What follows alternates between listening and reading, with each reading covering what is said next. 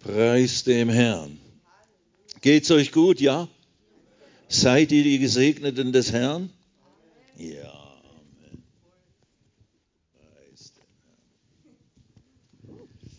Ich werde heute Abend über, naja, wie soll man sagen, mein Lieblingsthema sprechen oder über das Thema, worüber ich auch so ein Buch dann zusammengestellt habe. Das war mein Thema in unserer Bibelschule oder meine, meine Hauptlehrbereich in Bezug auf die neue Schöpfung.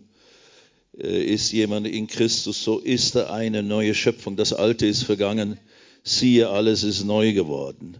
Und das ist ja all diese Wahrheiten der Schrift, das sind ja nicht nur Themen, die es gilt irgendwie so durchzuackern und dann jetzt kenne ich das Thema auch und dann und habe es hoffentlich verstanden und dann haken wir sie wieder ab, sondern nein, äh, die Schrift ist ja dazu da, ist ja wie ein Spiegel. Ja, Jakobus sagt das. Wir schauen in den Spiegel des Wortes und dieser Spiegel, wenn du in einen Spiegel schaust, was siehst du? Wenn du in einen Spiegel schaust, was siehst du? Du siehst dich selber wie du bist oder wie du ausschaust. Naja, wenn wir in den Spiegel des Wortes Gottes schauen, dann sehen wir, wie Gott uns sieht und wie Gott sagt, dass wir sind, insbesondere in Jesus Christus. Und eben da stellen wir unter anderem fest, Gott sagt uns, wenn du Jesus Christus aufgenommen hast, wenn du in Christus hineingekommen bist und er in dich hineingekommen bist, dann bist du eine neue Schöpfung. Und das ist jetzt gar nicht, das will ich jetzt gar nicht weiter ausbreiten, weil wir werden über das Thema Gerechtigkeit sprechen. Aber diese neue Schöpfung, dieser neue Mensch, der ich geworden bin, das, das ist, was die neue Schöpfung bedeutet. Etwas noch nie Dagewesenes. Gott schafft aus mir oder in mir etwas, was vorher nicht da war. Und das ist nicht nur ein etwas, das mir dann gegeben wird, sondern er macht mich ist jemand in Christus, so ist er, dieser Mensch, der in Christus ist oder in dem Christus ist, dieser Mensch ist dann eine neue Kreatur, etwas neu geschaffenes. Du bist, als du zu Jesus kamst und als Jesus vor 50 Jahren in mein Leben hineinkam, ich ihn einlud mit, so gut ich wusste, was ich da tat, mit einem schlichten Sündergebet, mit einem schlichten Gebet, Jesus aufzunehmen, da wurde ich in meinem innersten Wesen, in dem, was mich ausmacht, und die Bibel lehrt, das ist der Geist des Menschen, in meinem menschlichen Geist wurde ich von Gott nochmals völlig neu ursächlich geschaffen. Und das Alte, was mich vorher in meinem Geist ausmachte, das war in dem Moment zu Ende weg, beseitigt und siehe, erkenne, begreife, alles ist neu geworden oder das Neue. Und dieses Neue ist der menschliche Geist. Und der menschliche Geist, das bin ich. Ich bin ein menschlicher Geist. Ich besitze nicht einen menschlichen Geist. Ich, der ich ein Mensch bin, besitze nicht irgendeinen menschlichen Geist. Der ist also mit dabei sondern nein, ich bin dieser Geist. Weil so hat Gott selber begonnen oder so ist Gott selber, wenn wir äh, das Wort studieren. Gott ist Geist, sagt Jesus im Johannes 4, 24, über Gott. Gott ist Geist. Und das war schon immer. Da wurde nicht irgendwann mal blups, der Geist aus der Flasche und plötzlich war er da oder sowas. Und das ist jetzt Gott, sondern nein, Gott war ja schon immer da. Hm? Und er war schon immer da als Geistwesen, als mit einer Identität als Vater, als Sohn und als Heiliger Geist. Kann jetzt nicht die ganze Theologie der Schrift durchgehen heute Abend, aber Gott ist ein Geistwesen. Und eben Gott, als er uns in sein Ebenbild schuf, schuf er uns als Geistwesen und gab uns als diesen Geistwesen eine Fähigkeit des Denkens, des Fühlens und des Handelns. Muss ich an, an einer Stelle, nein, das Denken und das, ja, mache ich gerne. Ich kann mich da auch züchtigen. Ich bin völlig frei. Wir sind frei. In Pakistan und Indien sind sie so frei, da kannst du fahren, wo du willst auf der Straße. It's a free country, sagen wir immer, wenn wir da so rumfahren. Es ist ein freies Land. Wir denken, wir seien frei, die sind wirklich frei. Naja, anyway, anderes Thema. Aber das ist für mich, wurde für mich eine der größten und grundlegendsten, wichtigsten Erfahrungen um Begreifen der Wahrheit, die Gott uns in seinem Wort offenbart, als ich begriff, ich bin ein Geist und ich besitze eine Seele oder ich habe diese Fähigkeiten, diese natürlichen Eigenschaften, die Gott mir gegeben hat, des natürlichen Denkens, des Fühlens und des eben Entscheidens. Und ich mit diesen natürlichen Fähigkeiten, dann auch mit denen ich kommuniziere, mit dieser natürlichen Welt, sie mit mir, ich mit ihr, ich mit zusammen mit meiner Seele und mit diesen Fähigkeiten, ich wohne in diesem Haus genannter Körper. That's it. Aber ich bin ein Geist. Und wenn ein Mensch zu Jesus kommt oder Jesus zu ihm kommt und sein Retter und Herr wird, dann wird dieser Geist des Menschen noch einmal richtig neu geschaffen. Und dann wird man am etwa 15. Januar 1972 wurde ich in Bombay, Indien, in einer Nacht, wo ich dieses Gebet betete, wurde ich ein neuer Mensch. Habe es aber nicht begriffen habe aber nicht gewusst, was mit mir passiert ist, wirklich. Ich habe Auswirkungen gespürt, ich habe Dinge wahrgenommen. Als ich nächsten Tag aufstand, war es wie wenn ich die Welt zum ersten Mal richtig sehen würde. Alles war farbiger, alles war lebendiger und ich nahm die Menschen richtig wahr, wie wenn ich sie vorher gar nicht so richtig gesehen hätte oder was auch immer. Eben, ich war halt in meiner Welt gefangen. Aber jetzt hat etwas völlig Neues begonnen. Und dieses eben, dieser neue Mensch, der jetzt geworden ist, den wollen wir jetzt heute Abend ein bisschen oder in diesen Tagen mal ein bisschen genauer betrachten und natürlich ganz bestimmte Punkte hervorheben. Lasst uns mal in Römer Kapitel 1 aufschlagen, bitte, wenn ihr eine Bibel dabei habt.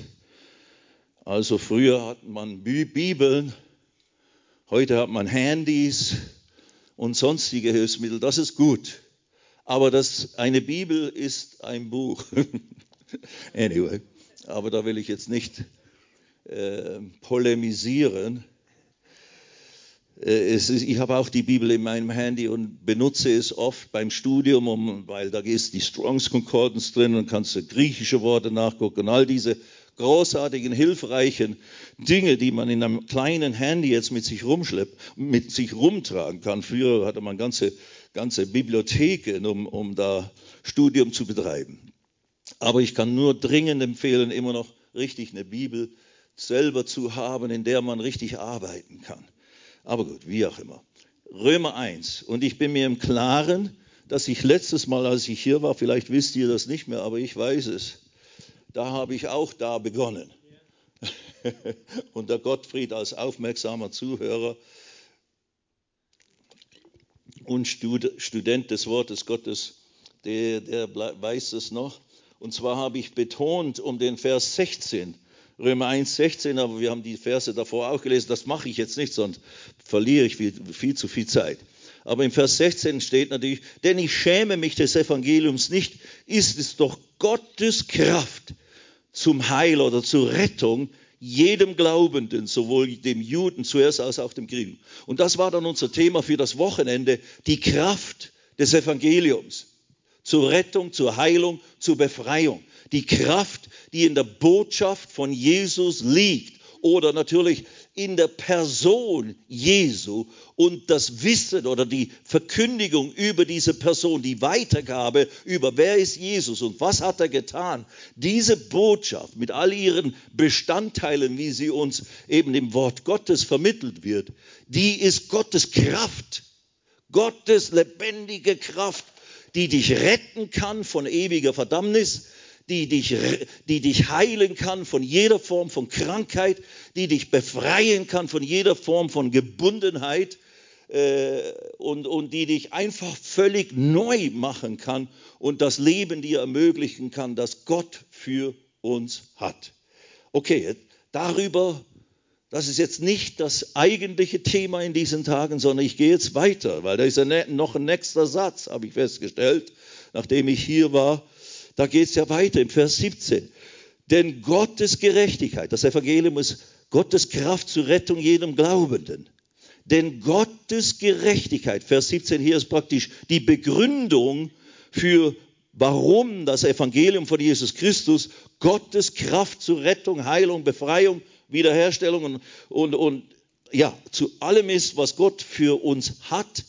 Denn Gottes Gerechtigkeit wird darin geoffenbart, aus Glauben zu Glauben, wie geschrieben steht, der Gerechte aber wird aus Glauben leben. Ich bin mir völlig im Klaren, dass hier zu dieser Thematik, die Gerechtigkeit Gottes, hier schon bestimmt jede Menge Predigten oder Lehrvorträge äh, erlebt habt. Ich auch. Und äh, ich, aber eben, es ist nicht nur eine Lehre. Wir reden nicht nur von Lehre und Wissen sich aneignen, damit wir einfach mehr wissen vom Wort Gottes oder sowas, sondern nein, es geht um Wahrheit, die in uns, in uns Bestandteil werden soll, so dass wir dann mit dieser Wahrheit, mit dieser Offenbarung dessen, was Gott mir sagt, wer ich jetzt geworden bin in Jesus Christus, damit ich dann so leben kann, wie Gott das für mich vorbestimmt hat, wie Gott das für uns Menschen schon immer wollte. Ja? Habt ihr Interesse daran, so zu leben, wie Gott das schon immer wollte? Und es geht dabei, äh, äh, muss ich natürlich gleich sagen, es geht nicht nur um dich. Dem Herrn geht es nicht nur um dich. Hast du auch schon gemerkt wahrscheinlich. Ja? Naja, ihr seid eine evangelistische Gemeinde. Dem Herrn geht es um seine ganzen acht Milliarden Menschen, die zurzeit auf der Erde rumwimmeln, wovon drei bis vier Milliarden noch nie von Jesus gehört haben, noch nie das Evangelium gehört haben, nicht wissen, wie man gerettet wird, nicht wissen, dass Gott einen Sohn hat und keine Möglichkeit von sich aus haben, das zu ändern, dieses Nichtwissen. Das ist heute natürlich mit Medien und, und all den Zugängen, die wir haben, ist manches einfacher geworden. Aber trotzdem, meine lieben Freunde, manchmal, wenn man so hört, wir haben da, wir, wir senden jetzt unser Programm da in alle möglichen Regionen. Ja, ja, gut. Nur man kann es dort nicht empfangen oder die Leute haben gar keinen Fernseher oder was auch immer. Und ja, aber eben vieles ist heute in dem Sinne leichter und trotzdem ist die Statistik so, dass mindestens drei Milliarden Menschen bis vier Milliarden Menschen unerreicht sind. Und richtig unerreicht, das bedeutet nicht, dass sie noch nie in einem christlichen Gemeinde oder Bücherladen waren, sondern einfach, die haben noch nie, die sind nicht in der Nähe, leben nicht in der Nähe von einem Christen oder einer Gemeinde und, oder ein Bücherladen, wo man eine Bibel kaufen könnte oder sowas, sondern, äh, sondern sind weit entfernt davon. Und wenn man nicht mit Absicht zu denen hinkommt, bleiben sie höchstwahrscheinlich in diesem Zustand äh, bestehen, fest, fest. Und das ist natürlich eine Tragödie. Und dann gibt es eben diese weitere Zahl, die ich gerne immer wieder in solchen Zeiten äh, vortrage. Zwischen 60 und 70.000 Menschen sterben alle 24 Stunden, die nie von Jesus gehört haben. Und wenn du das umrechnest, das ist pro ein bis zwei Sekunden ein Mensch stirbt, durchschnittlich, alle 24 Stunden Einheit, äh, der noch nie von Jesus gehört hat. Und wenn man nicht an Jesus glaubt, kann man nicht gerettet werden. Wie sollen Sie den anrufen, von dem Sie nicht gehört haben? Wie sollen Sie an den, wie sollen Sie an den glauben, von dem Sie nicht gehört haben? Wie sollen Sie hören ohne einen Prediger? Und all diese Fragen aus dem Römer 10. Da wird, wie soll ich sagen, sehr ernst. So, deswegen, für mich ist Lehre des Wortes, wie es Epheser im Epheserbrief steht, die Dienstgaben, die der Apostel, der Prophet, der Evangelist, der Pastor, der Lehrer, diese Lehrdienstgaben, diese Verkündigungsdienstgaben sind dazu gegeben, dass die Heiligen, der Leib Christi, die Gläubigen, zu was? Zum Werk des Dienstes zugerüstet werden. Das ist, worum es geht. Wenn wir Gottesdienste feiern, wenn wir Wort Gottes verkündigen, wenn wir Bibelschule betreiben, all diese Dinge, äh, auch Kinderdienst, alles, was wir letztlich tun als, als Gemeinde Jesu soll dazu dienen, dass darüber sollten sich Pastoren sehr deutlich im Klaren sein. Es ist nicht nur eine Beschäftigung, ich habe nicht nur einen Job und ein Einkommen oder Auskommen oder was auch immer, oder ich mache das gerne oder wie auch immer. Alles schön und gut, ist ja alles, stimmt ja alles, ist auch nichts Schlimmes daran. Aber äh, eben die, die, der Zweck des Ganzen ist ein viel höherer. Da geht es um das ewige Leben von unzähligen Menschen am Ende. Ob das zustande kommt mit mir und durch mich, was Gottes Wille ist, entscheidet, ob viele Menschen am Ende von meiner Reihe, wo Gott mich benutzen möchte, das Evangelium gehört haben und eine Chance bekommen zu haben, gerettet zu werden oder nicht. Darum geht's. Das macht deutlich, wie ernsthaft es ist, sich richtig mit dem Wort zu schulen und richtig das Wort immer wieder selber zu verstoffwechseln.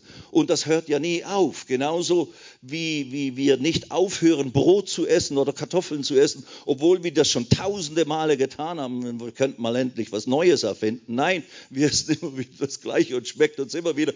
Und es ernährt uns immer wieder. Oder was immer wir, wovon wir leben am liebsten. Reis oder whatever. Es dient dazu, dass wir gesund leben und als Menschen wachsen und gedeihen und eben leben können, das Leben so ausleben können, wie, wie es dem Herrn auch wohlgefällig ist oder wie es für die Menschen äh, geplant ist.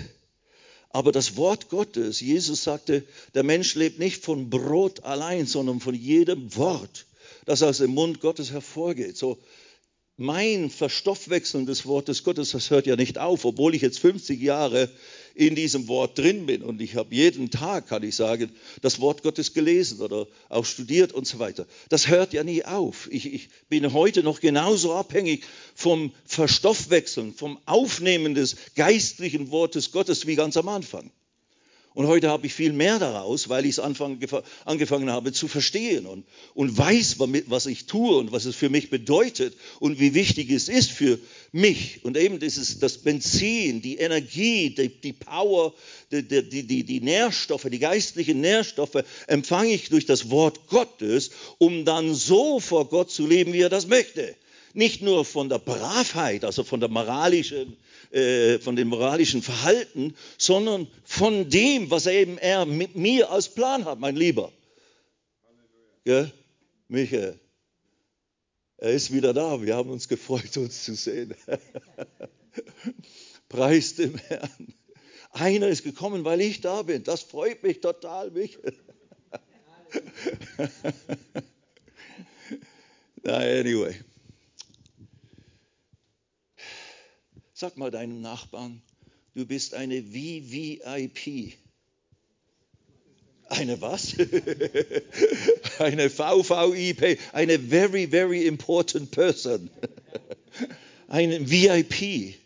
Und eine VVIP sind die besten, sind die wichtigsten, die berühmtesten, die die Größten in, in, in, der, in der Gesellschaft. Die sind wie VIPs und die bekommen, bekommen ganz besondere äh, Betreuung und so weiter und so fort. Wir sind das. In Gottes Augen ist jeder von uns, von seinen Kindern, ganz gleich wie gebildet oder ganz gleich wie lange oder wie kurz dabei, ist ein wie VIP. Er hat Riesenpläne, Riesenabsichten. Und von dir ist buchstäblich das ewige Schicksal so vieler Menschen abhängig. Von dir, nicht von Gott.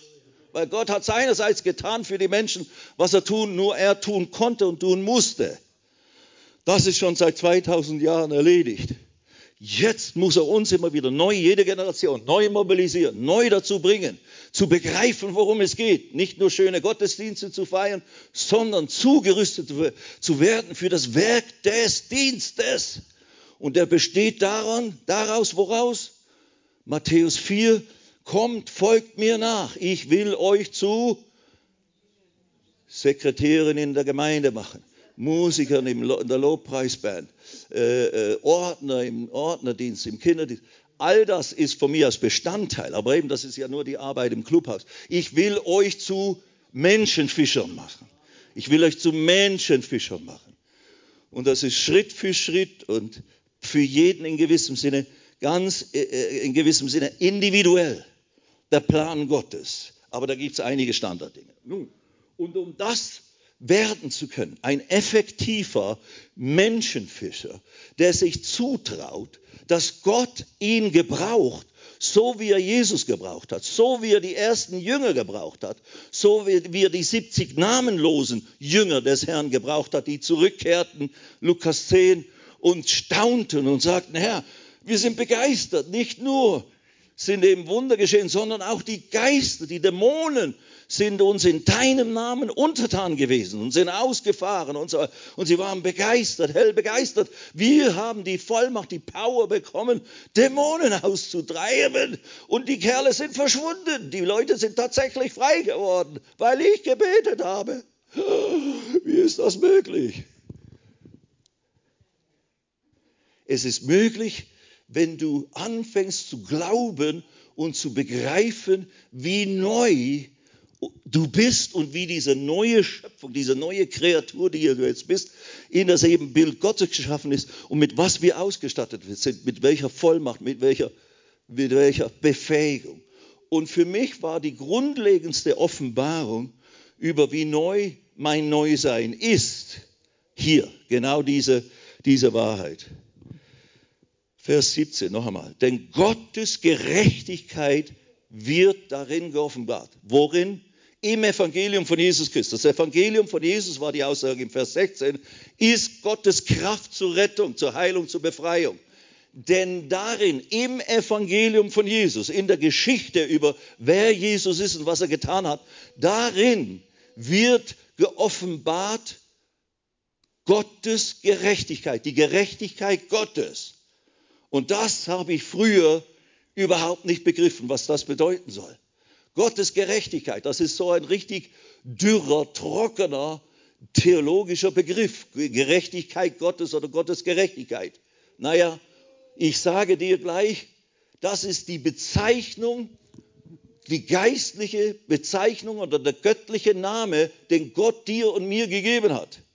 Als wir in Jesus Christus kamen, als Jesus in uns kam, als wir gerettet wurden oder als wir an Jesus gläubig wurden, wurden wir vom Sünder, der unter dem gerechten Gericht Gottes stand, der unter dem heiligen Zorn Gottes stand, wurden wir von einem Sünder, der auf den die gerechte Strafe Gottes wartete, wurden wir von Feinden Gottes, wurden wir von Bösewichten, wurden wir von Menschen, die in ihrem Geist völlig sündig und völlig äh, voller, voller, wie soll ich sagen, voller Bös Bosheit waren, wurden wir zur Gerechtigkeit Gottes gemacht oder zu Gottes Gerechtigkeit.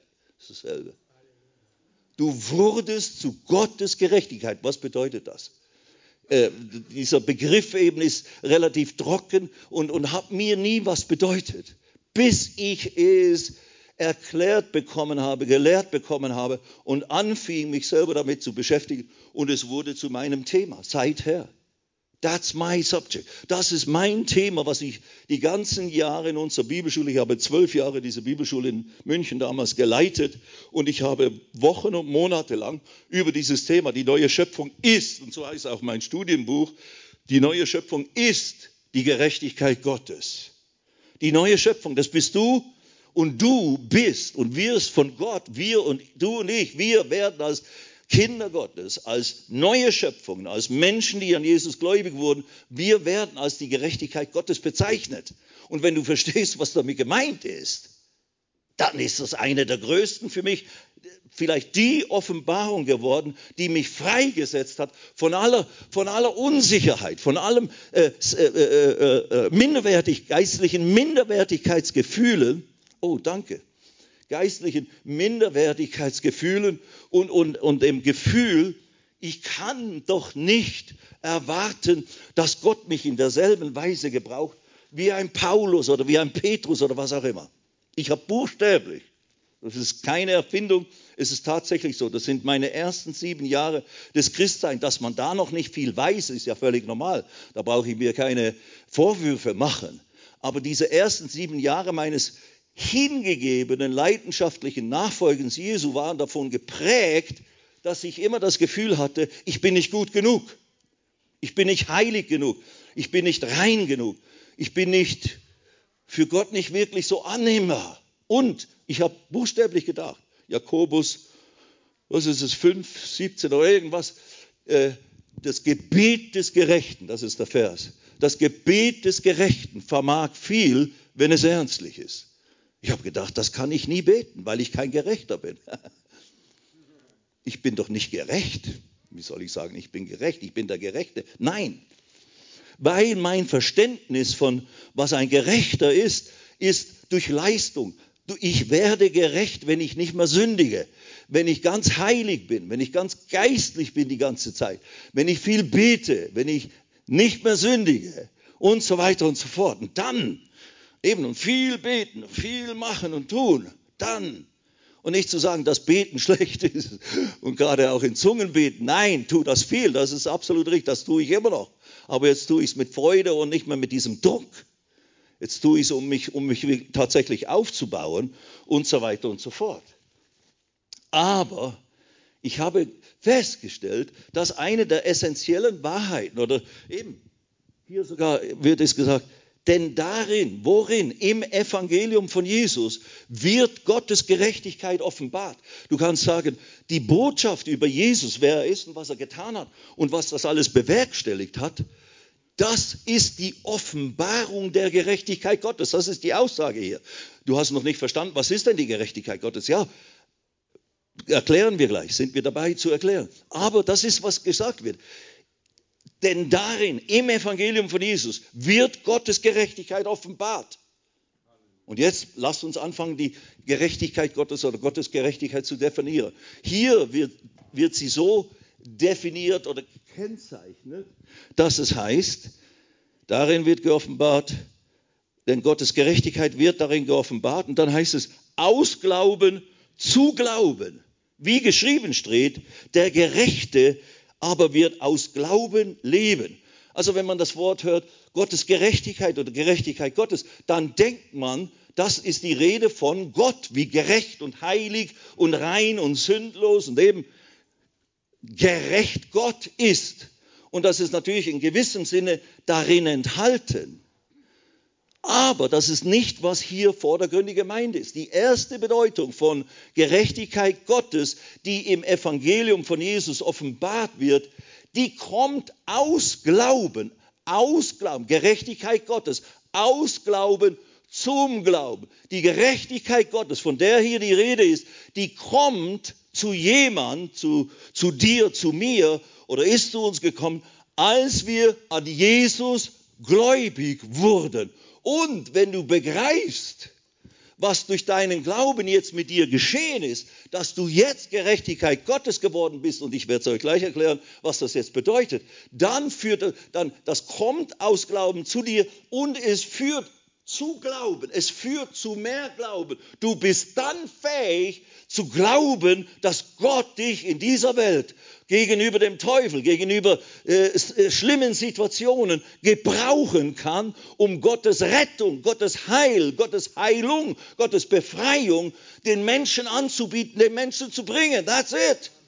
Das ist, womit ich seit Jahrzehnten jetzt beschäftigt bin, zu tun im großen Stil. Das ist nicht ein wesentliches, wie soll ich sagen, Indiz, dass ich, wow, ein großartiger, großartiger Typ bin oder so. Nein, aber für mich ist es eine Darstellung dessen, was ich vorher mir nicht zugemutet habe was ich vorher nicht für mich glauben konnte, obwohl ich es wollte, dass Gott mich in bedeutungsvoller Weise gebrauchen würde oder wie halt auch immer.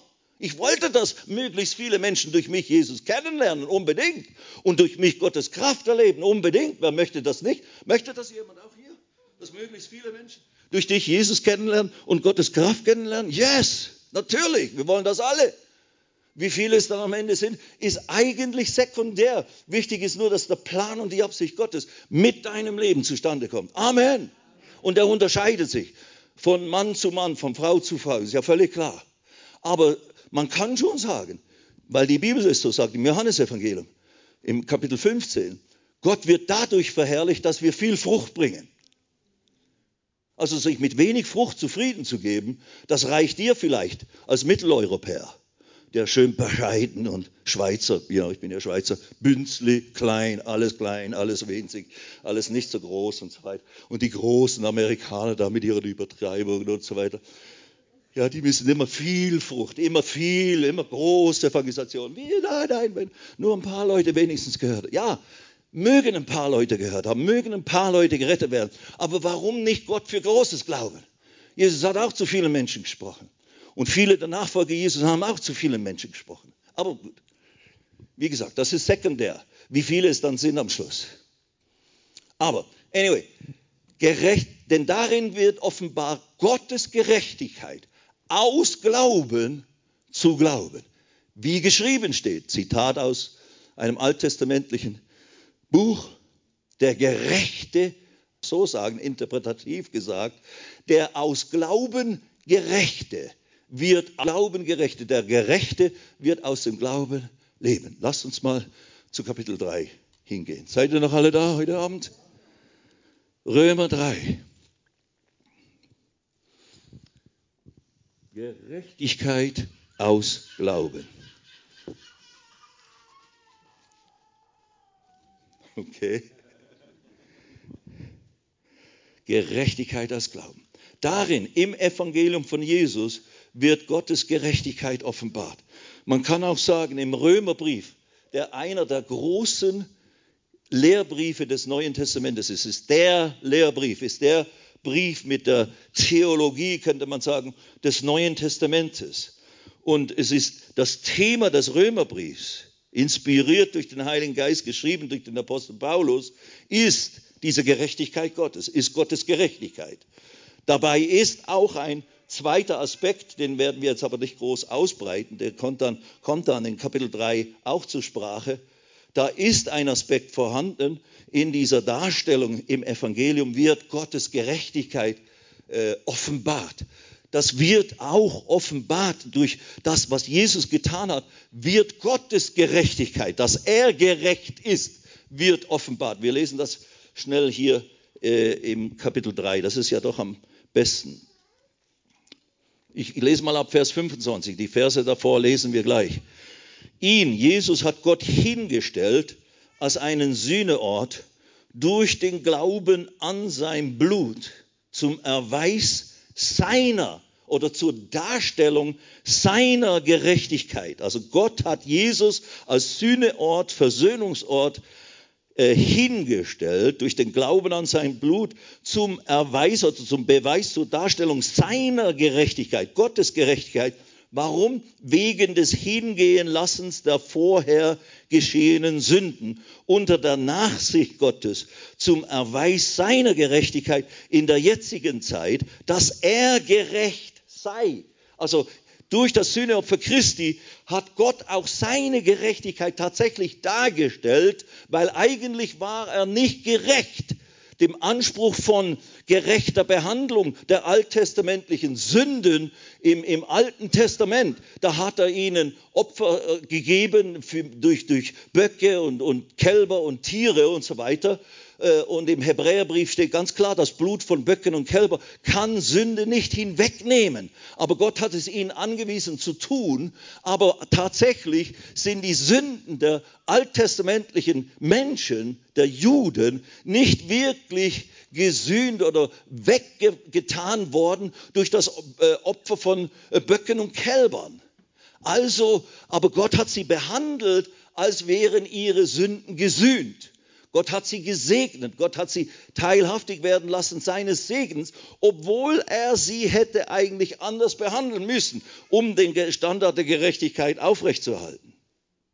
Aber er wusste, was er tun würde. Er wusste, was kommen würde. Deswegen sind das alles Typen und, und, und Möglichkeiten gewesen im alten Bund, wie man als Mensch, wenn man Jude wurde oder unter dem Bund Gottes trat, äh, dann, wie man da eben den Segen Gottes äh, äh, doch erleben könnte. Aber dass Gott sie gesegnet hat, obwohl sie nicht wirklich, obwohl sie nicht wirklich so äh, äh versöhnt wurden mit Gott, wie das notwendig war, das, das, war ein, das war etwas, was, wenn Gott das nicht in Ordnung gebracht, gebracht hätte, hätte der Teufel oder irgendein Gerichtshof, hätte Gott als schuldig darstellen. Das, das, das ist zwar nett, dass du denen vergeben hast, aber es ist nicht gerecht.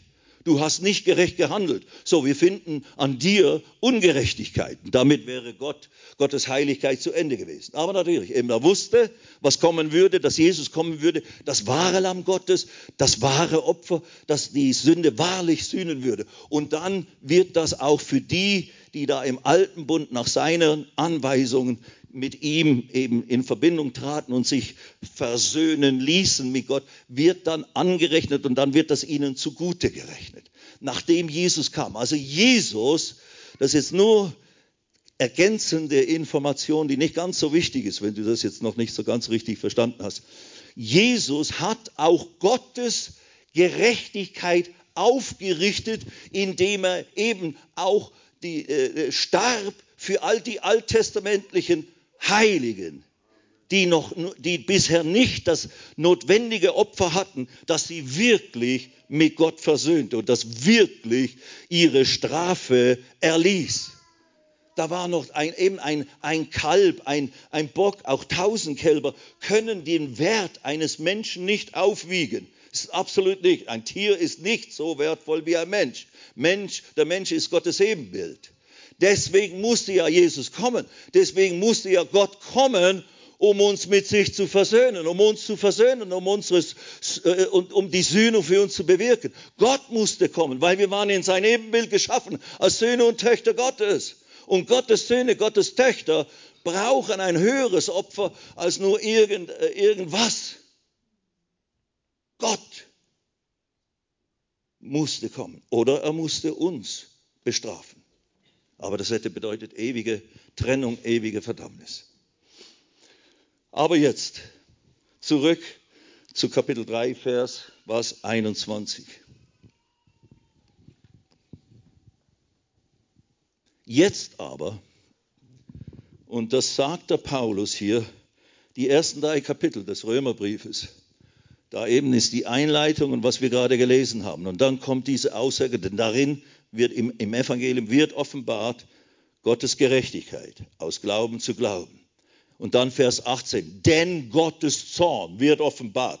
Und dann kommt die ganze, die ganze Litanei an Darstellung, das ist eine wichtige Sache, dass die Menschen, die Nichtjuden, die Heiden, die Nichtjuden schuldig sind vor Gott und da die Beweisführung ist, sie haben ein Zeugnis in sich durch ihr Gewissen, sie haben die objektive Schöpfung und man könnte durch, nach, durch Überlegen Schlussfolgern, es muss einen liebenden Gott hinter dem Ganzen geben, sonst gibt das alles keinen Sinn. Das ist bis heute der Fall, äh, dass das genauso ist.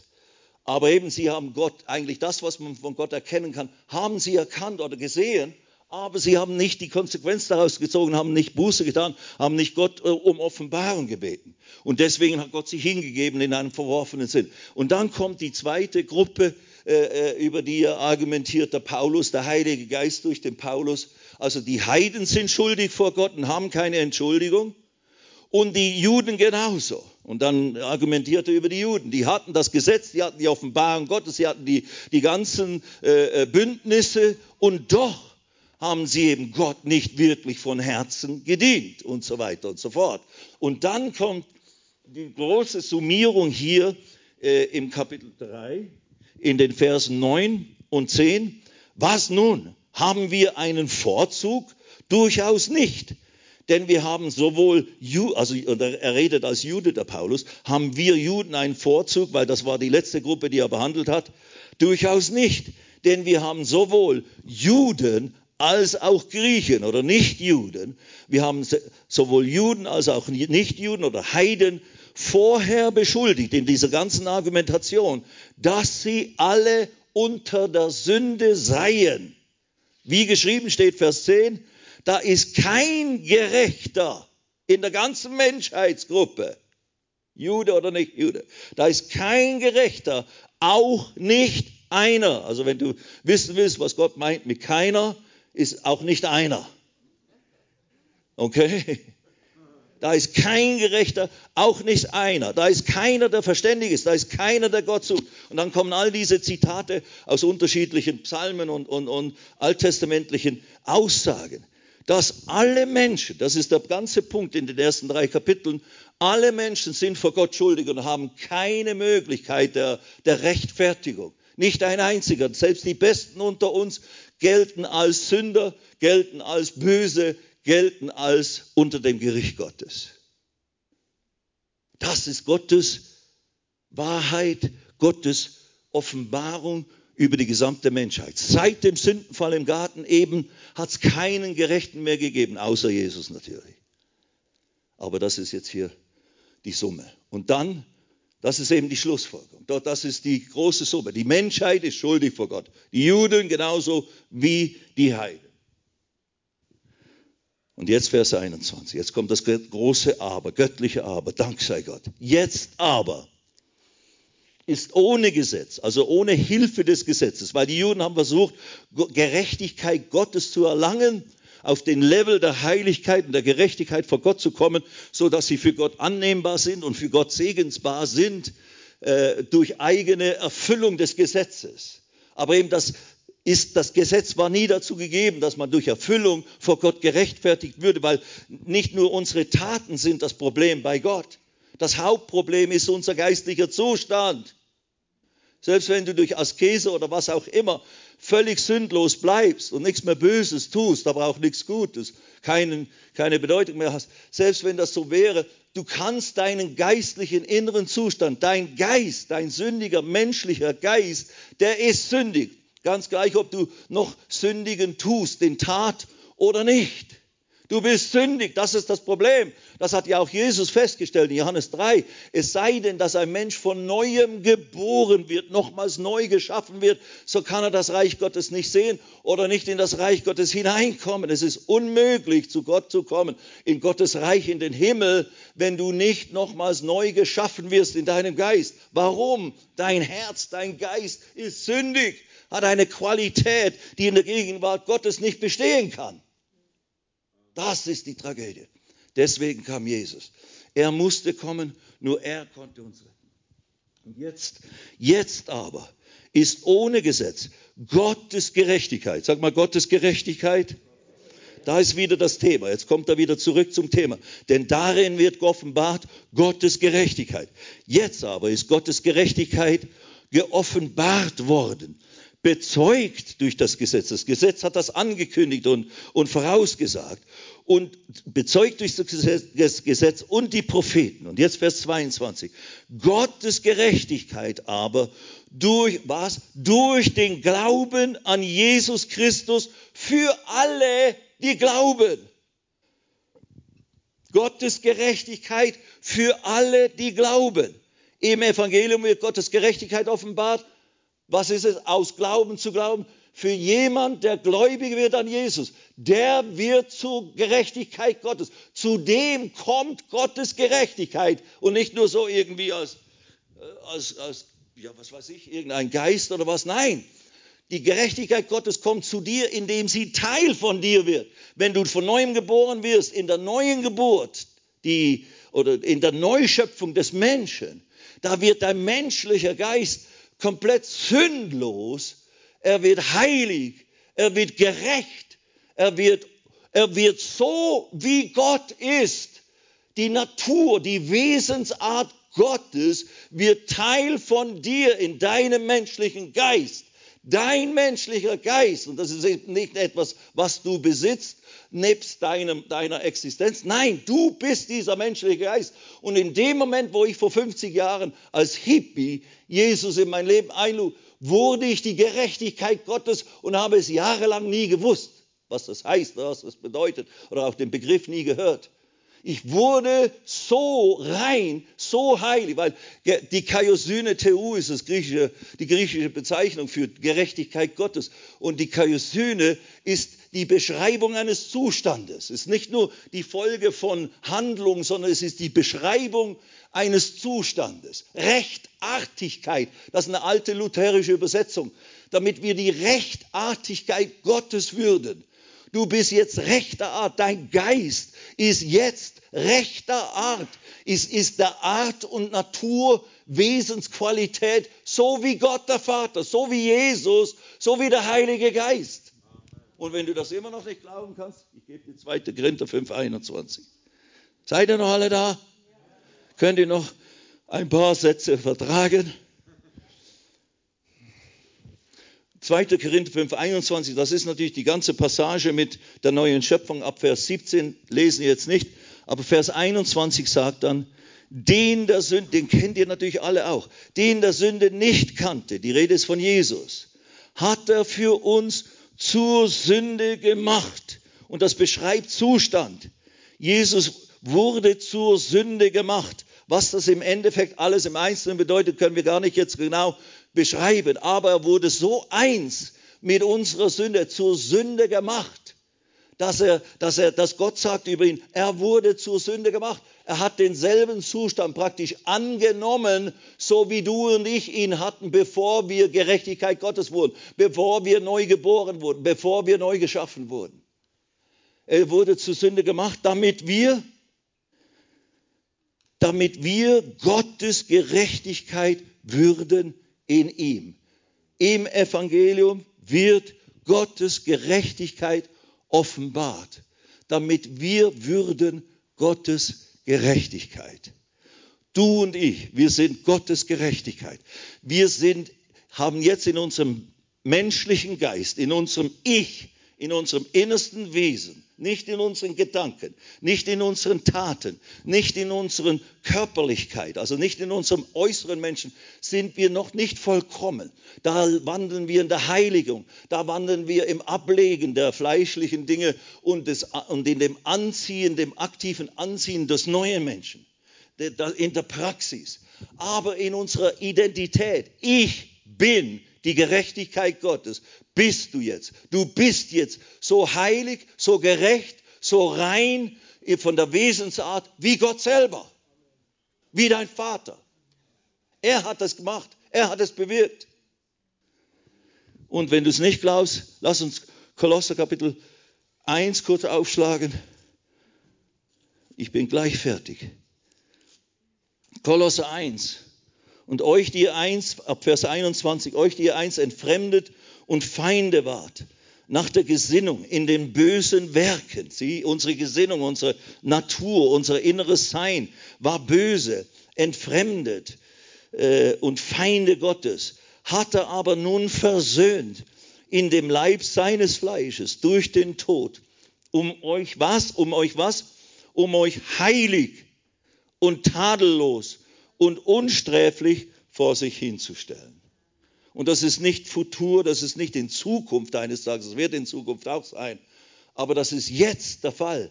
Wenn du Jesus angenommen hast, bist du heilig, tadellos und unsträflich.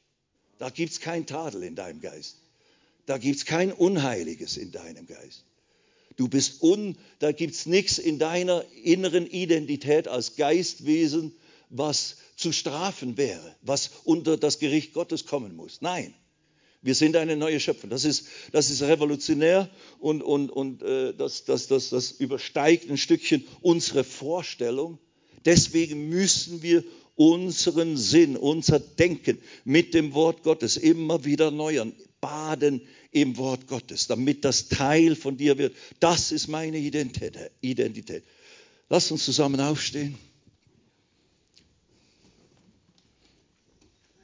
Ich lese euch noch einen noch etwas aus Hebräer 10.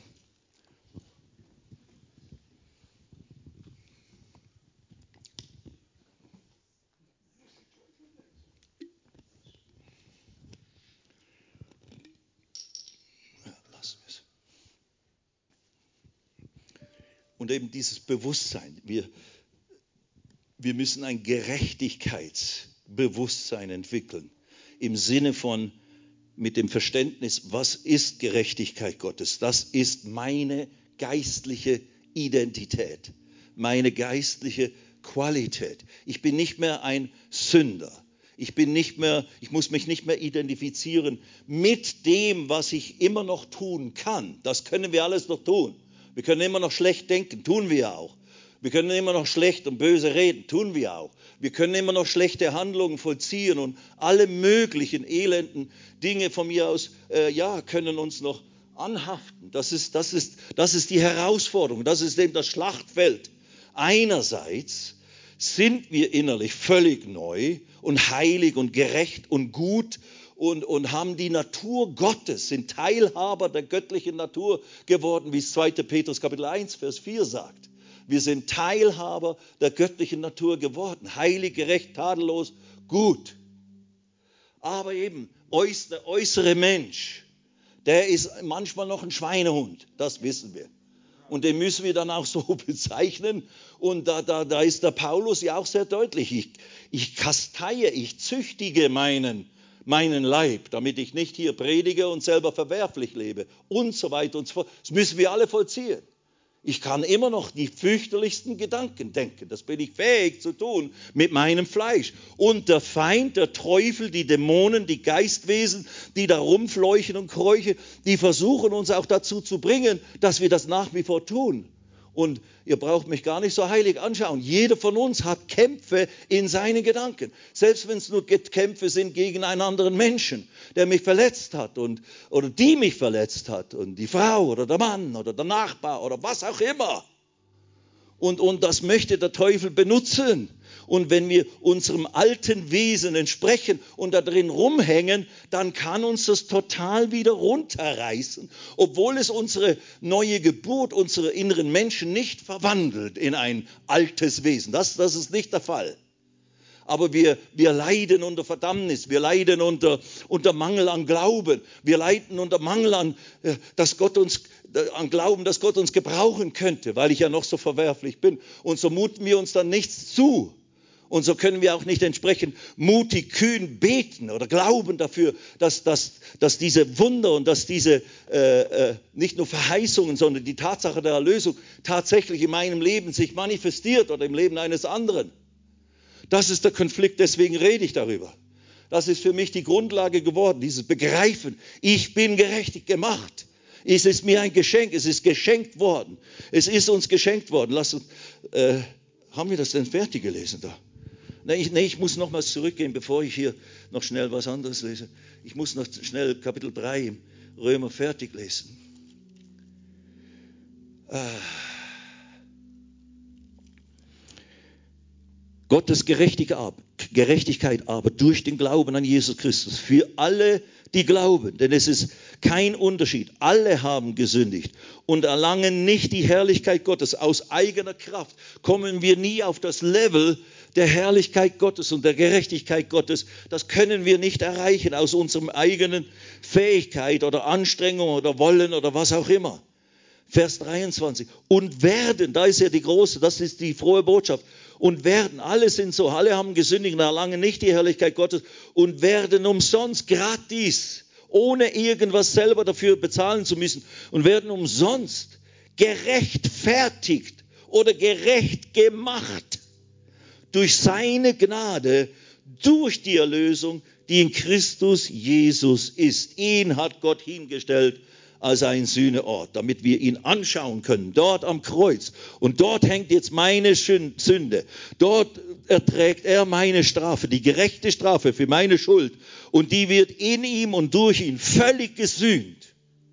Deswegen ist mir völlig vergeben. Und hört ihr es, wie es äh, der Hebräerschreiber sagt?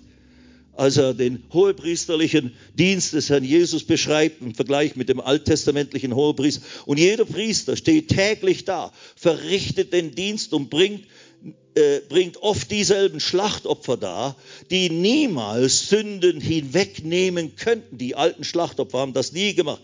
Dieser aber, dieser Jesus, dieser Hohepriester aber, hat ein Schlachtopfer für Sünden dargebracht und sich für immer gesetzt zur Rechten Gottes. Fortan wartet er, bis seine Feinde hingelegt sind als Schemel seiner Füße. Und jetzt Vers 14. Denn der hohe Priester Jesus hat mit einem Opfer, die geheiligt werden oder die geheiligt sind, wir sind geheiligt in Christus, für immer vollkommen gemacht. Sag das mal, ich bin für immer vollkommen gemacht für immer und ewig bin ich vollkommen gemacht. ist all das, was mir gefehlt hat, all das, was gemangelt hat, das ist vervollständigt, das ist ausgefüllt. All mein Minus ist in ein Plus verwandelt worden. Da ist nichts, da gibt es keine Anklage, da gibt es keine Verdammnis mehr für die, die in Christus Jesus sind. Denn er hat den, der von keiner Sünde wusste, für mich mit meiner Sünde zur Sünde gemacht, damit ich würde Gottes Gerechtigkeit in ihm und durch ihn. Sag mal, ich bin Gottes Gerechtigkeit. Ich bin die Gerechtigkeit Gottes. Mein Geist ist so gerecht, so heilig, so rein vor Gott wie Jesu Geist. That's the thing. Er hat uns, unsere, unseren Zustand angenommen, damit sein Zustand unser Zustand würde.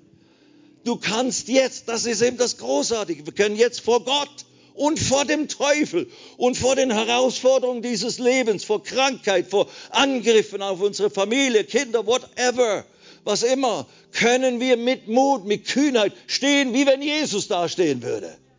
In derselben Autorität, in derselben Bevollmächtigung als Sohn Gottes, als Tochter Gottes, kann ich sagen, im Namen Jesus, verschwinde du Dämon, hau ab du Krankheit, du hast hier kein Recht, du hast hier keinen Anspruch auf meinen Boden, auf meinen Körper, auf mein Kind, auf meine Situation, auf meine Ehe oder whatever. Amen. Wir sind Gerechtigkeit Gottes im Evangelium. Durch das, was Jesus getan hat, wird offenbart die Gerechtigkeit Gottes. Und wer ist die Gerechtigkeit? Du und ich.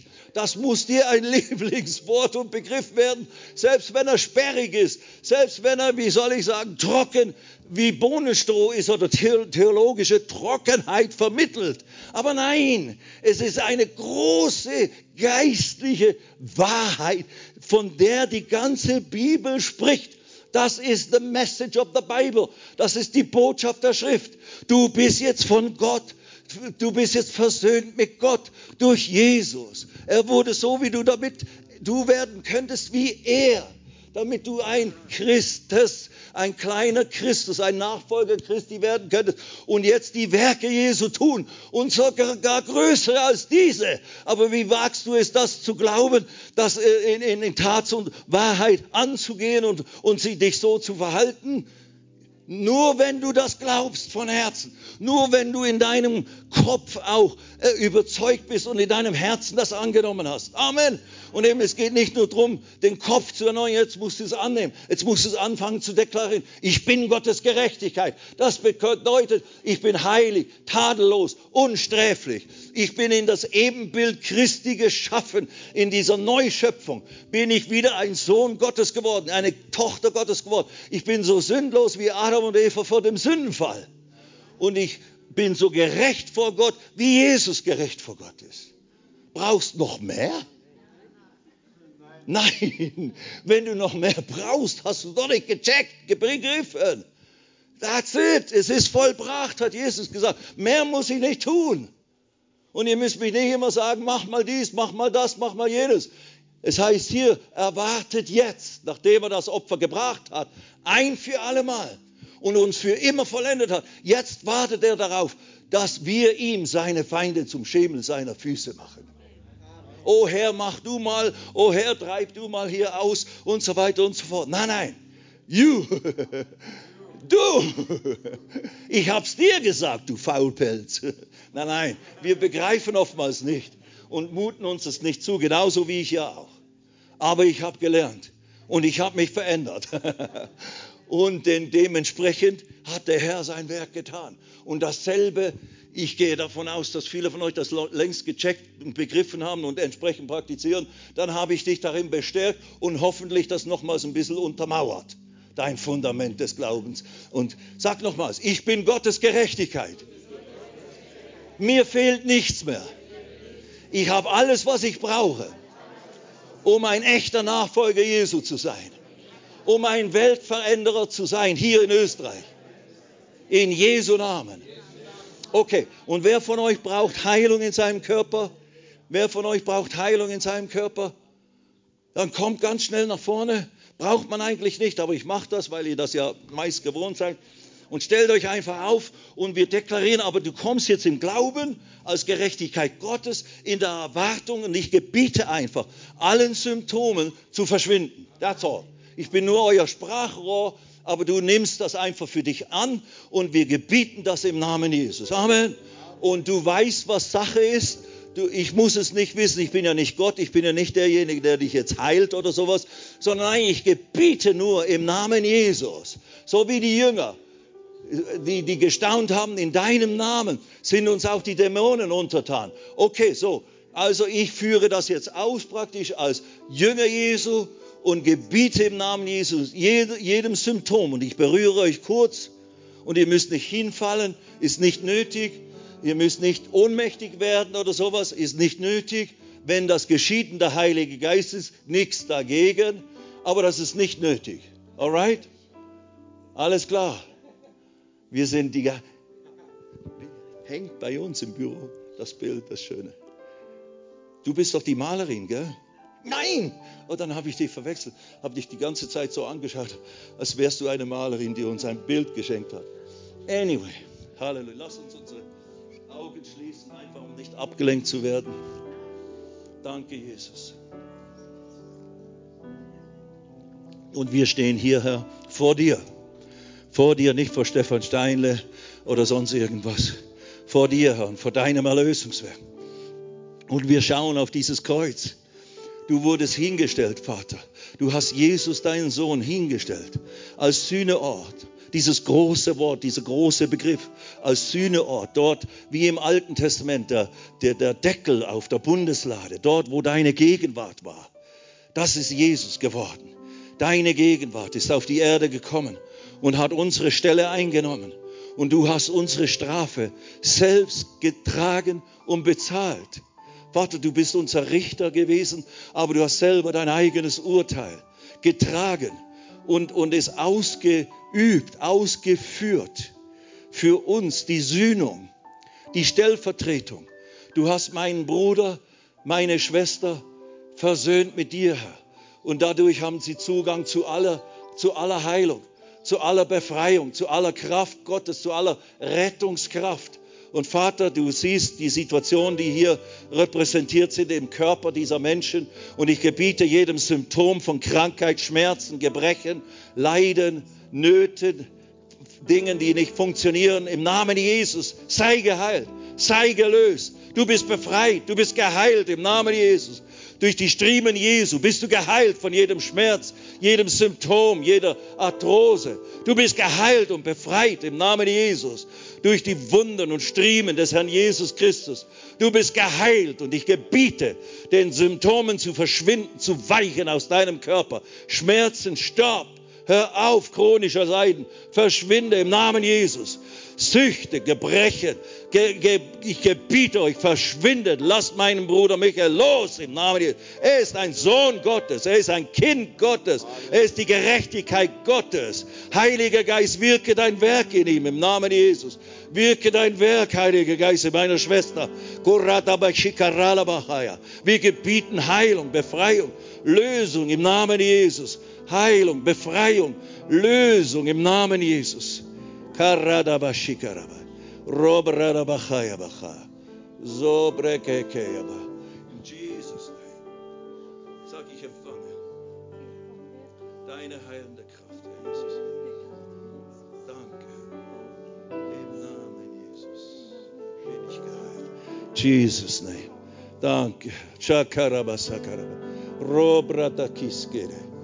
Robradakiskere. Im Namen Jesus bist du geheilt, meine Schwester bist du erlöst, befreit. Ziehe fröhlich deine Straße.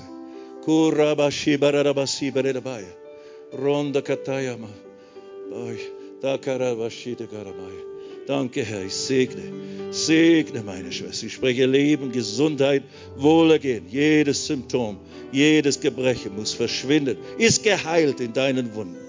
Ist geheilt. Der Fluch ist gebrochen, Herr. Danke, Herr, für Heilung, für Erlösung, Rettung. Wiederherstellung, völlig normale Funktion all deiner Organe, all deiner Glieder. Im Namen Jesus, im Namen Jesus. Heilung, Wohlergehen. Durch die Striemen Jesu bist du geheilt worden. Durch die Striemen Jesu bist du geheilt worden, meine liebe Schwester. Durch die Striemen Jesus, er hat es getragen, er hat es für dich getragen, an deiner Stelle, damit du es nicht mehr tragen müsstest. Du bist erlöst, du bist befreit, du bist geheilt. Im Namen Jesus. Du bist geheilt, erlöst und befreit, meine Schwester. Danke, Herr, für völlige Wiederherstellung, völlige normale Funktion in jedem Teil ihres Leibes. Danke, Vater, im Namen Jesus. Namen Jesus. Danke, Herr. Ich